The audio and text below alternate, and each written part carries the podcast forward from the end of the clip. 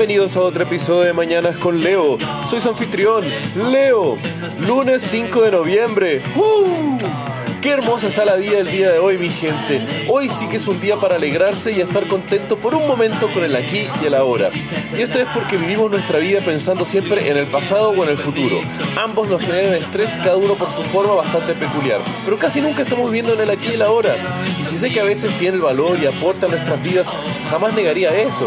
Pero al mismo tiempo hay que tener mucho cuidado y mesura, pues, descontrolando un poco nuestra visión ensalzada de el pasado dorado que siempre tuvimos o estando pensando en la ansiedad que nos está generando las cosas que aún no llegan del futuro, vamos a estar perdiendo mucho nuestra vida, pues estamos desconectados de lo que realmente hay valor, que es el ahora, el aquí, pues el pasado ya pasado es y el futuro se va formando con lo que estamos haciendo con nuestro actuar del día a día, entonces no perdamos el tiempo ni perdamos la vida pensando en tiempos que no existen, sino que estemos con nuestro cerebro y con nuestra conciencia en lo que realmente nos vale.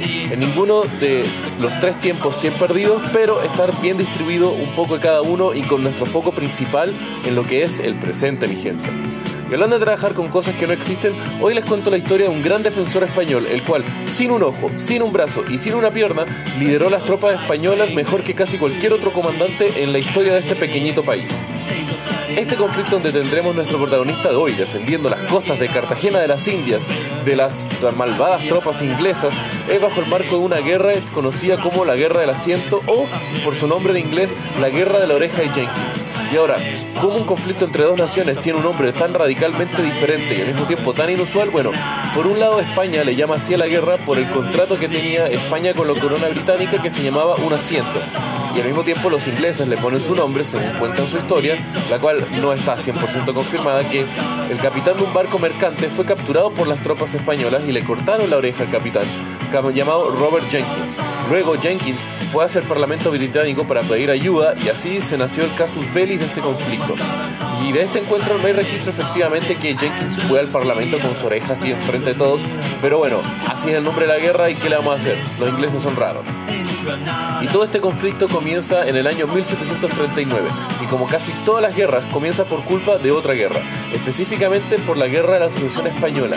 Y es porque de este conflicto nace un contrato bastante eh, abusivo por parte de la corona británica exigiéndole recursos a España, tales como eh, acceso a esclavos, recursos mineros, oro y al mismo tiempo otras riquezas que obviamente España no quería estar entregándole a los ingleses así porque sí.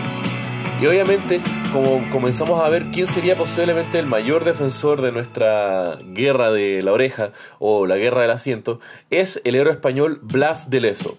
Él nació en 1689 en la ciudad de Pasajes y durante toda una vida forjó un récord militar que hasta el momento es inalcanzable por otro marino español. A los 15 años presenció su primer combate naval, el cual fue una gran victoria para él, pero lamentablemente perdió su pierna debido a que una bala de cañón lo llevó y tuvieron que amputarle su miembro totalmente destruido. Luego de recuperarse fue ascendido y tuvo una carrera militar impresionante, acompañando victoria tras victoria tras victoria, pero al mismo tiempo sufriendo heridas brutales en su cuerpo que le acompañaron durante toda su vida, perdiendo su ojo izquierdo y a su brazo derecho, quedando a los 25 años mutilado, pero al mismo tiempo con el apodo de medio hombre. Al mismo tiempo era uno de los marinos más condecorados dentro de la corona española y al mismo tiempo uno de los estrategas más brillantes de su época. Tanto así que, habiendo tenido los de, defensa de los bastiones más importantes para la corona española como Barcelona, y al mismo tiempo habiendo asediado y capturado a un sinnúmero de barcos enemigos, muchas veces mayor que los barcos que Blas de Leso estaba comandando. Y es por eso que es enviado a las Américas en defensa de las rutas comerciales de la corona de España. Y ahí es donde llega la orden de, defender Cartagena y las Indias de la invasión británica en el mayor conflicto de la guerra del asiento. Y el problema es que Blas estaba con un problema de números, pues él tenía un número reducido de tropas y de, barcos para defender el pueblo de Cartagena, mientras al mismo tiempo los británicos contaban con 186 barcos, más de 30.000 soldados, mientras que Blas y las fuerzas de defensa española contaban solamente con 6 6 barcos cagones y más de 4.000 tropas. Y con esos números, Blas de Leso logra defender Cartagena sin un brazo, sin una pierna, sin un ojo y con menos de un décimo de las tropas británicas. Al final, siendo las bajas británicas superadas más los 18.000 muertos, perdiendo más de 50 barcos y una humillación total para la corona británica. El problema es que lamentablemente durante el sitio de Cartagena, entre la acumulación de cadáveres británicos en las costas de la playa y en los muros de la ciudad, la plaga y la podredumbre azotó con gran fuerza a muchos españoles. Y una de las víctimas de esto fue Blas de Leso, el cual fallece por una infección debido a pequeñas heridas sostenidas durante la defensa más histórica y heroica de su carrera. El problema también es que Leso tenía muy malas relaciones con el virrey Sebastián de El Saba, el cual lo llevó a perder gran parte del honor de forma póstuma por su defensa de Cartagena las Indias, siendo él puesto en culpa por gran parte de las pérdidas del asedio, y aún así fue el único general de la defensa de esta ciudad, el cual no recibe ningún beneficio, ningún tipo de retribución a su familia o a su estado, debido a que el virrey lo culpó de gran parte de todas las pérdidas. Entonces, eh, perdió gran parte de todo el honor y al mismo tiempo... Eh, como se dice, las retribuciones y remuneraciones por la defensa de la ciudad. Afortunadamente, ya en el presente hay una reivindicación a la memoria de Blas de Leso, siendo reconocido como uno de los grandes íconos de la Marina Española y demostrando que un medio hombre puede valer mucho más que hombres enteros.